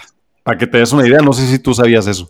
No, la verdad no lo sabía, no sabía, me imagino que tienen muchos métodos para identificar algunos de los padecimientos al verlos físicamente, pero, pero no, la verdad no, no lo sabía. Lo, lo, que, lo que sí recuerdo es que años, muchos años atrás, eh, un telefonazo en, en, localidades alejadas de la ciudad, por ejemplo, me, me tocó con, tal vez con mi abuelo o con alguna persona cercana que tuvo un padecimiento y la única manera de contactar al médico era por el, por el teléfono. Así es. Y yo veía que, que sí, podían resolver. El médico sabía, una vez que ya había atendido seguramente a ese paciente, prácticamente ya sabía qué es lo que había que darle, qué había que quitarle, qué había que hacer para darle este seguimiento hasta que en algún momento, si era necesario, pudiera acudir al médico. Y me di cuenta que muchas veces ya no volvía a acudir, simplemente el padecimiento se iba, se seguía la indicación del médico. Entonces, si eso sucedía hace 30, 40 años, pues ahora con el que puedas ver al paciente una, en una videollamada, que puedas tener acceso a, a toda la información clínica prácticamente pues en un, en un santiamén, oye, ocupo que te hagas unos análisis y, y, esa información ya la tienes al día siguiente. Creo que eso pues no me quedaría duda de que, de que es una manera eh, práctica y, y, válida y además que creo que deberíamos de empezar a implementar de manera más frecuente. Fíjate que sí, porque la diabetes es perfectamente manejable a distancia. Volvemos a lo mismo, estamos hablando de una persona que no le urge hospitalizarse porque el descontrol de la glucosa es muy alto. Sí, sí, claro. No claro. estamos hablando, oiga, doctor, es que, ¿cómo se siente bien? Traigo 300, 200, ok, se puede hacer. Se puede hacer. Sí es cierto, a lo mejor yo necesitaría ciertos exámenes para hacer, para saber sobre todo cómo está el riñón, porque pues ya sabes, ¿no? La función renal permite que, que te, la función renal que tenga una persona permite que ciertos medicamentos puedan eh, usarse u otros ya no tanto u otros a ciertas dosis, ¿no? Uh -huh. sí. Pero es perfectamente manejable. Yo tengo pacientes que llegan sin exámenes al consultorio y ya que se termina la consulta les doy su solicitud y me mandan por WhatsApp, por ejemplo, los resultados. Exacto, que son los beneficios. O sea, empezar un control de diabetes, yo no necesito que la persona me lleve, por ejemplo, los exámenes. Si hay tiempo suficiente para que la consulta se dé porque está saturada la agenda o hasta la otra semana puede el paciente o lo que sea, ya le doy con calma la solicitud, se la escaneo, se la mando para que se las haga y luego lo cito. Pero controlar la diabetes es perfectamente posible. Yo ahorita, ahorita tengo al menos fácilmente unos 5 a 10 pacientes que estoy con ellos a través de la distancia y estoy compartiendo las fotografías de, ellos de, del, glucómetro. Obviamente no comparto ningún tipo de dato personal nunca de ninguno de ellos, de los pacientes, de las personas que acuden conmigo, pero es, pero, y la gente se da cuenta, ¿no? 101 de glucosa, por ejemplo, el día de ayer de una de ellas, 126 otra después de haber andado con 300. Entonces, la gente tiene que darse cuenta de las posibilidades que tiene esta nueva manera de atención y que sí hay enfermedades. Tengo una paciente con colon irritable o colitis nerviosa y un cuadro de ansiedad que a través de la distancia, también gracias a la, asesoría médica en línea, ha entrado en un control que no había tenido en mucho tiempo antes. Entonces, se tienen que dar cuenta que es perfectamente posible, que hay padecimientos que se pueden manejar a distancia y que, por supuesto, la diabetes es uno, uno de ellos, porque como tú bien dices, nosotros antes de estas posibilidades, pues yo me acuerdo cuando estaba en la residencia, ya en el 2003, 2007, por teléfono yo le resolví a mi mamá las broncas, incluyendo exacto. a mi abuela paterna, que en paz descanse, ¿no? O sea, así, así ha sido siempre. Exacto, exacto. La, la, gente sigue muy escéptica respecto a los alcances de, de, la asesoría médica en línea, pero en diabetes, si tú estuvieras en Culiacán, por ejemplo, o, o otra persona en Puerto Vallarta, u otra persona en Panamá, es perfectamente posible dada la comunicación tan estrecha que se puede tener a través de WhatsApp o Telegram, porque aquí no se discrimina a nadie.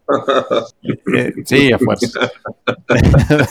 Me encanta Telegram, eh, por cierto, pero casi no lo uso para chatear. Pero eh, es perfectamente posible con esa facilidad de comunicación en segundos que se controle la diabetes a distancia. Así que si tú me estás escuchando, persona con diabetes, que está pensando realmente que por no vivir a lo mejor aquí en Guadalajara eh, o en Jalisco, cerca de zona metropolitana, no puedes recibir, por ejemplo, una asesoría que pueda ayudarte a controlar la glucosa, estás equivocado.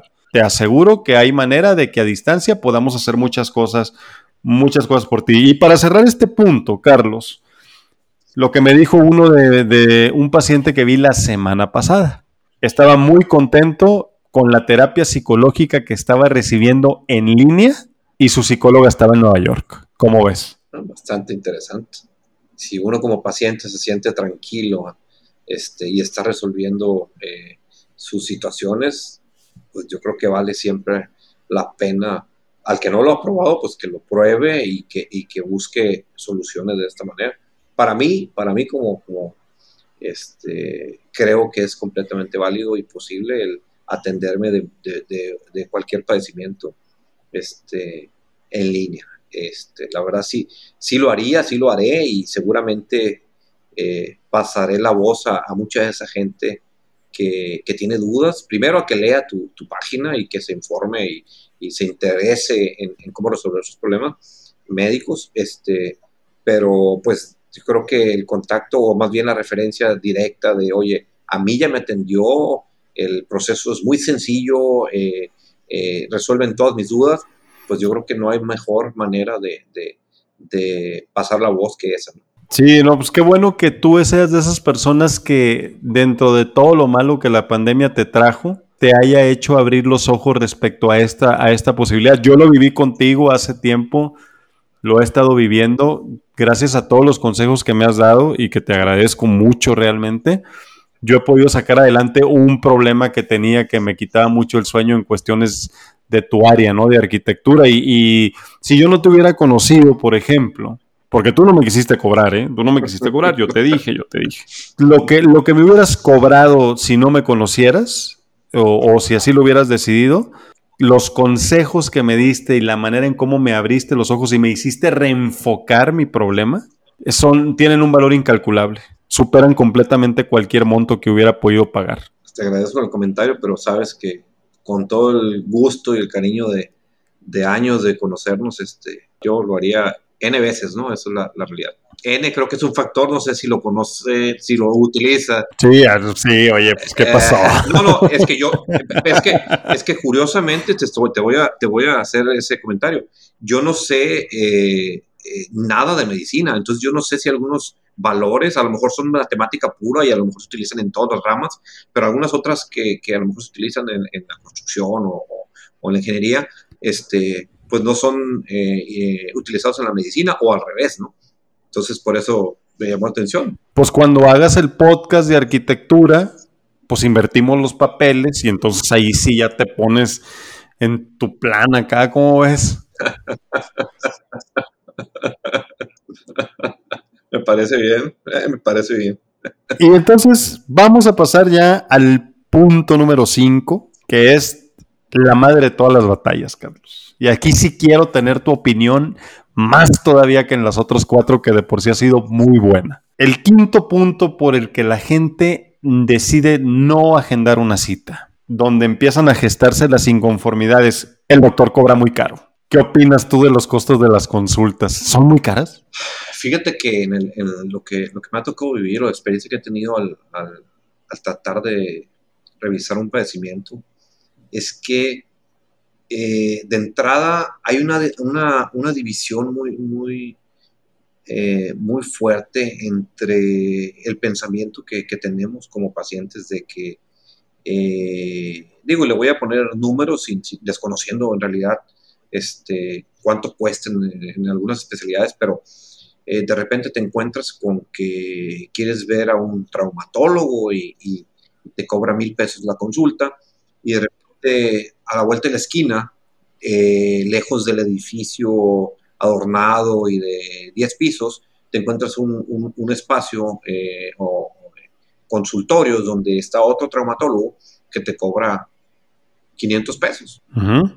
Entonces, uno como paciente no alcanzas a, entender el por qué el doble del precio con uno que entiendes que están en un edificio que seguramente cuesta más caro, etcétera. Pero al final, lo que uno quiere es que el médico tenga el conocimiento para que resuelva mi problema. Entonces, me da igual si tiene un escritorio de oro, si lo tiene de bronce, o si, o si, o si el médico me atiende en una mesa de, cartón. O sea, lo que, a lo que voy es que nosotros, como, como clientes, como pacientes, queremos o buscamos un médico que resuelva nuestros, nuestros problemas. Pero tenemos la creencia de que si yo voy al, no sé si se puedan decir nombres de, pero bueno, adelante, clínica, adelante.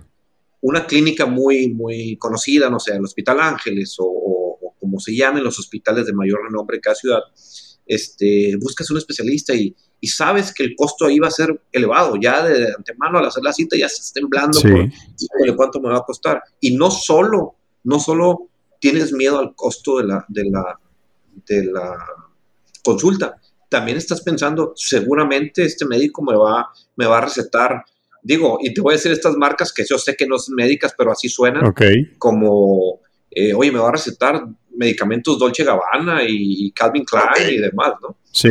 O sea, eh, te los pongo como, como, una, como, algo similar a, a esto, ¿no? Este, porque, porque sabes que te va a costar muy cara la consulta y los medicamentos que te va a ofrecer el médico, por el motivo que sea, también van a ser caros partiendo de que vas a esa clínica, ¿no? O a ese, o ese edificio. Escribí hace un, la semana pasada un artículo que te compartí para que me hicieras favor de leerlo cuando recién salía, em, que era cómo encontrar un médico en Internet, una buena opción, ¿no? Y donde les di yo una serie de, consejos a las personas que tengan poco que ver o nada con la medicina para que hicieran una buena elección dentro de un margen de presupuesto superior e inferior que ellos establecían. ¿Lo recuerdas? Sí, lo recuerdo muy, muy bien. Hacía énfasis precisamente en eso que tú decías, ¿no? Que hay lugares en donde evidentemente sabemos que no vamos a ir a pagar lo que seguramente cuestan algunos de nosotros, ¿no? O sea, hay gente que va a ir al Ángeles todos los días por cualquier cosa y está bien, pero hay, muchas personas que no van a ir a cada rato al Ángeles porque de antemano se espera que haya un cobro muy caro, ¿no? La gente sabe que la, atención privada es, no es barata, digamos, ¿no? Ya lo caro es muy relevante, muy relativo. es relativo, sí, claro, relativo, así es. Pero bueno, aquí tú mencionabas algo muy importante y creo que es donde, donde debe de girar la disyuntiva de la persona, no tanto en el precio, sino más bien es el médico que me va a atender o que estoy a punto de, de, acudir con él o que contemplo agendar una cita con él, va a resolver o no mi problema. Si ese médico es capaz de resolver el problema que tú tienes, como decimos, bien gastado una vez, pero resuelto, ¿no? Exacto. Alrededor de esa, de esa aseveración es donde yo creo que deberían de girar el análisis de los costos de algo, si estos costos de algo están dentro de un margen superior e inferior que tú, y que te mencioné en el artículo pasado, que tú hayas establecido. Pues ciertamente hay médicos de todos los precios que tú quieras en cuanto a costo de consulta y la experiencia a mí me ha enseñado, y yo que estoy de este lado y te lo digo a ti que no eres doctor, que hay grandes médicos cobrando lo que muchos podrían decir que es muy caro y muy buenos médicos, geniales médicos, cobrando lo que para muchos sería muy barato, e incluyendo a los que están en el medio, ¿no? Por ejemplo o los que estamos en el medio, si quieres. Creo que las personas de repente debieran de, de ver más allá del precio inicial. Si ya tienes claro que el presupuesto que vas a manejar, pues muy probablemente sería una buena idea que antes de desechar una opción por el precio, consideraras qué tantas posibilidades hay de que esa persona te resuelva o no te resuelva el problema que tienes en este caso específico de este, pod, de este podcast, pues la diabetes descontrolada con las consecuencias que puede, que puede tener. Porque dicen por ahí una frase que nunca se me olvidó, lo bueno nunca es caro. No sé cómo ves tú. Lo bueno nunca es caro, cierto, y creo también que la verdad es que la salud no tiene precio. Estoy totalmente de acuerdo con eso. Creo que a la persona que le preguntes que si tuviera que pagar caro, digamos, por la salud de un familiar, lo va a hacer. Va a pagar lo que crea que deba pagar. Pero. Pues ve lo que ha pasado con el COVID, ¿no? Exactamente. ¿Cuánta gente no se iba a hospitalizar dejando depósitos de 500 mil pesos, 400 mil pesos o hasta un millón de pesos en la Ciudad de México, ¿eh? Sí. Ahorita por la condición del COVID, pero yo creo que en términos normales, antes de que, de que existiera una pandemia, este, siempre nos, nos guiamos por, por querer atendernos de la mejor manera y muchas veces pensando en, pues ya, total, lo que me cueste, ¿no? Que es, creo que sería un tema muy importante en, en, el futuro a, tratar, a, como, digo, te lo comento como, como un paciente este, que a veces nos vemos este, eh, involucrados en situaciones este, complicadas cuando tienes un familiar este, que hay que hospitalizar o que tienes que atender de cierta manera eh, eh, pues ahí la cosa se complica, ¿no? Pero, pero creo que ahorita, partiendo de que si, que si creo que es eh, caro o, barato la atención o, qué es lo que debería de, hacer, creo que como paciente lo importante es identificar rápidamente o basado en las experiencias de alguien cercano la atención de un médico en particular y poder este, atenderse y, y quitarnos de la cabeza esa parte de que el que cobra más es mejor, ¿no? Creo que eso es algo que nos ha estado pegando bien duro y, piensas que el médico eh, que está en la, en la consulta o en, el consultorio este, en una ubicación, pues a lo mejor no la, no la ideal, pues no te va a atender o no te va a resolver el problema, ¿no? Y la verdad es que yo en lo personal he estado de, los dos lados. He tenido contacto con, con médicos que, que, en realidad creo que han cobrado algo caro para, para la atención que obtuve este, y, no fue, no fue, no tuve la, respuesta que yo esperaba, pero también he tenido eh, la fortuna de tener médicos cercanos que, que, pues, se acercan mucho a mis posibilidades de, pago y han resuelto mucho más allá de, mi expectativa el problema que, les presentaba, Entonces creo que es una tarea también para, el, para uno como paciente el buscar este, estas alternativas pero sí quitarnos la cabeza de, que independientemente del costo que tenga, siempre eh, el médico eh, tendrá el conocimiento y, las herramientas para ayudarnos bajo, cualquier circunstancia. Y la gente tiene que ver la, diabetes, por ejemplo, acudir con el médico con, con la por la diabetes va más allá de que le receten las medicinas y las glucosas en ayuno que vayan obteniendo y las consultas con el doctor. O sea, la atención que tiene que tener, la, percepción de la atención que la persona con diabetes debe de tener es que va a invertir en un entrenamiento que le va a permitir conocer la enfermedad, aprender a checarse la glucosa, antes en ayuno, después de los alimentos, va a aprender cómo debe de comer, por ejemplo, eh, lo mejor que se pueda, va a aprender las pautas del ejercicio físico y una vez que eso se eche a andar, es como un niño que aprende a caminar y no tiene por qué estar cada mes en consulta gastando lo que en este momento, antes de dar el primer paso, ya considera caro. Porque si lo trasladas a lo que cuesta una, una complicación, por ejemplo, una insuficiencia renal crónica, una hemodiálisis. ¿Tú sabes cuánto cuesta la hemodiálisis? No sé cuánto cuesta, pero estoy seguro que debe ser bastante elevado el costo de una atención especializada de, de esas características. La verdad desconozco, pero no me suena desde el momento en que lo nombras, no me suena este, algo económico. ¿no? Estás hablando de una sesión de hemodiálisis, te estoy hablando de así a buen precio, 900 a 1000 pesos cada sesión y los pacientes necesitan de 2 a 3 por semana, Carlos. Si no tienes seguro social o una, algún grado de seguridad social que te, que te cubra ese costo. Estás hablando de que las personas se podrían gastar por, por mes 12 mil pesos mexicanos, que vendrían siendo, corrígeme si me equivoco, unos 600 dólares americanos. Sí, más, más o menos en promedio.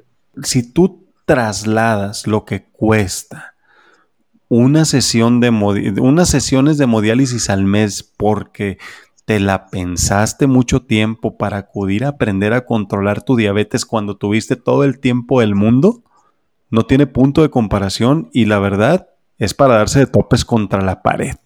Y eso hablando nada más de la, de la hemodiálisis. Por ejemplo, operarse un ojo por una catarata, así a un precio, digamos, accesible, estás hablando como de 20 mil pesos por cada ojo.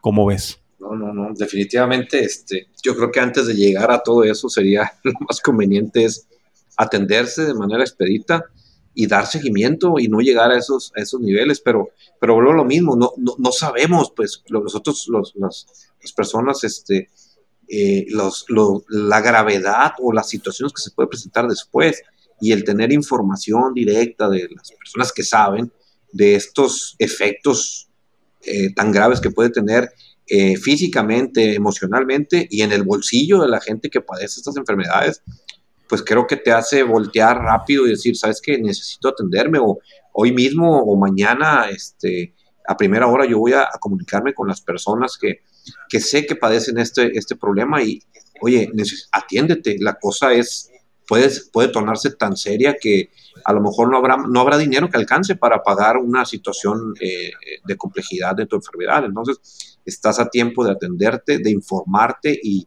dejarte llevar o dejarte guiar por las personas que sí saben para, para que con tu esfuerzo logres resolver un problema mayor y poco a poco vayas liberándote de esa, porque es una atadura, Luis, este, ese tipo de enfermedades. Sigues comprando medicamentos, sobre todo cuando no lo controlas de la manera correcta. Yo, yo veo casos cercanos donde la gente sigue comprando y sigue pagando esos, ese dinero que dices, lo gastan, pero en medicamentos, y, pero de manera descontrolada, pues.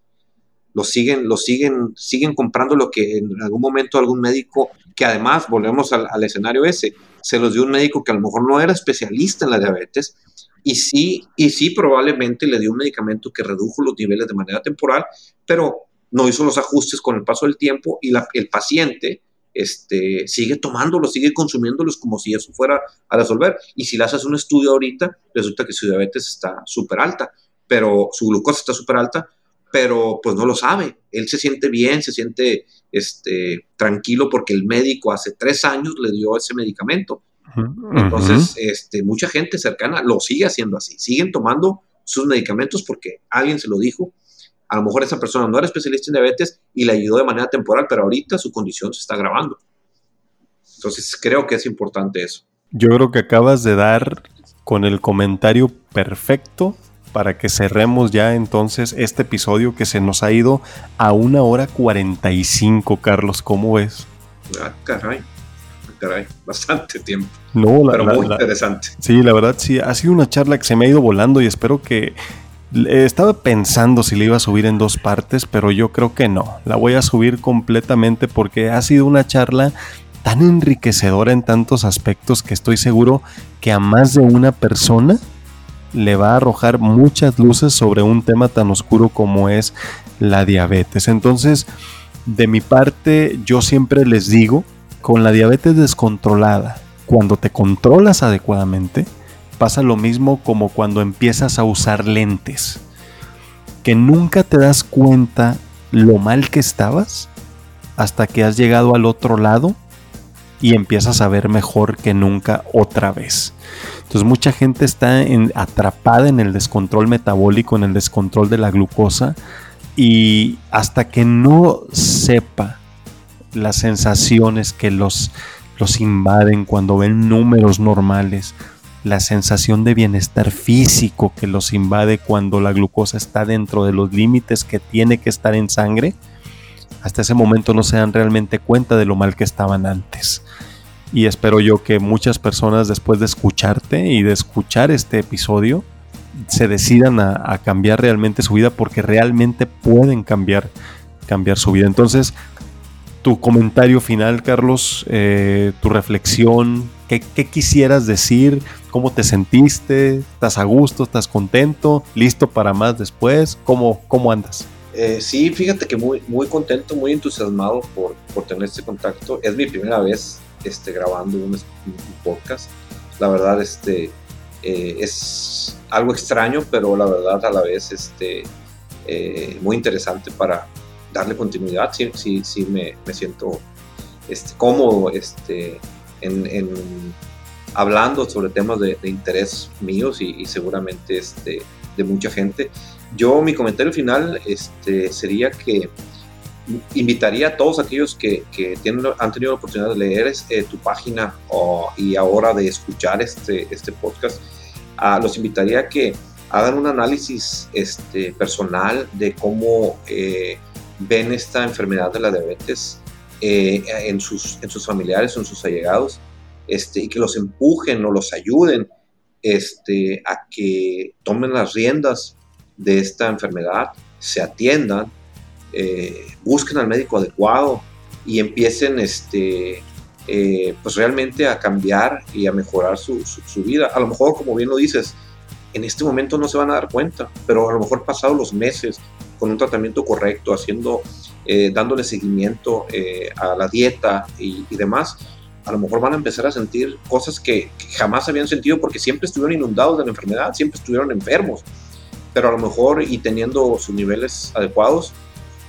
pues podrán sentirse mejor, podrán hacer actividades que a lo mejor no podían eh, hacer antes o que daban por sentado que podían hacer y cuando las intentan, pues no las pueden hacer creo que lo, lo, principal sería eh, que busquen ayuda, eh, busquen atención este, y, que confíen ahora en este nuevo método, en esta nueva metodología de, de, apoyo este, entre médico y un paciente en una videollamada.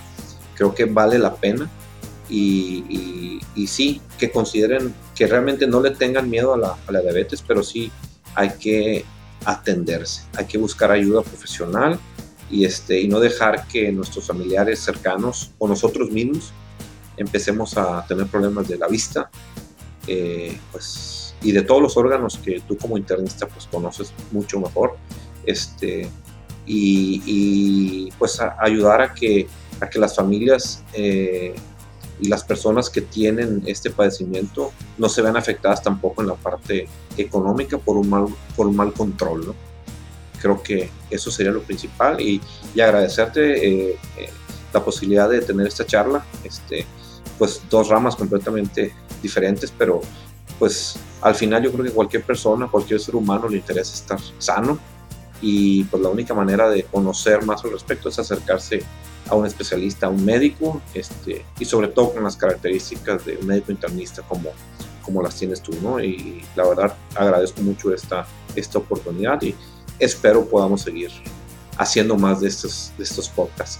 Pues muy bien, mi querido Carlos. Yo realmente a nombre mío y a nombre de todo el público, los seis que estaban cuando se acabó la primera temporada, te doy las gracias. Y la verdad ha sido una, una plática súper, súper buena que va a trascender el tiempo y que cada persona que llegue a ella con el paso de las semanas, de los meses, de los años, va a encontrar la información tan fresca como esta noche que la grabamos y te agradezco mucho tu tiempo, tu disposición. Para mí ahorita son las 1.20 de la mañana, para ti en, Sinaloa es una hora menos. Y, y, encantado hermano y agradecido eternamente y nos vamos a ver yo espero en dos semanas más para hacer la siguiente grabación del próximo episodio. Nos pondremos de acuerdo sobre lo que haremos, pero te agradezco en el alma que te hayas incorporado entonces a este podcast, porque qué mejor que tú para poder intercambiar todo lo que tenemos que intercambiar a partir de este programa. Muchas gracias, Carlitos. Gracias, Doc. Hasta pronto. Y bueno, eh, aquí eh, es el momento ya, eh, una hora 53 minutos, vamos a cerrar prácticamente casi en dos horas. Y gracias a todos los que me preguntaron cuándo íbamos a regresar.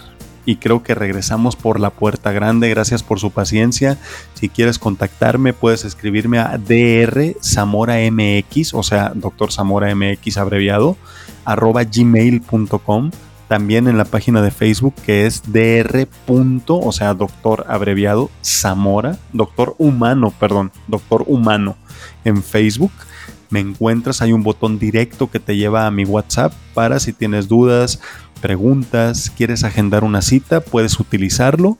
Por supuesto, suscríbete a este podcast. Está en Spotify, en Pocket Cast, en Castbox, en Anchor también, Podbean también es una plataforma en donde está disponible y en muchas otras más, la que sea de tu preferencia. Te invito a que lo hagas. Suscríbete a mi página médica de es doctorhumano.mx donde publicaré periódicamente artículos de interés como este en el cual estamos basándonos para hacer este episodio porque ya no vamos a dejar de escribir y de compartir información que pueda ayudarle a las personas a estar mejor a todos ustedes. Muchísimas gracias por el tiempo tan largo en que nos esperaron y espero que este episodio les haya dejado tanto como a Carlos y a mí a la hora de hacerlo. Les mando un abrazo enorme y gracias por estar. Hasta pronto.